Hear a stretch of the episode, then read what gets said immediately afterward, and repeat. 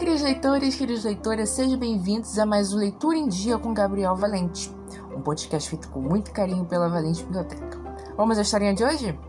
A Fuga de Gino.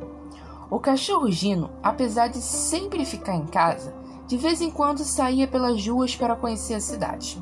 Certo dia, em um desses passeios, quando Gino já estava chegando em casa, ele foi apanhado por um homem que o colocou dentro de um saco. Desesperado, Gino latiu muito alto.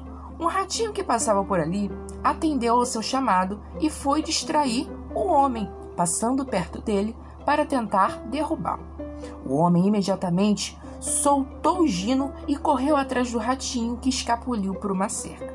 Deste modo, Gino descobriu que os animais sempre podem se ajudar em situações perigosas.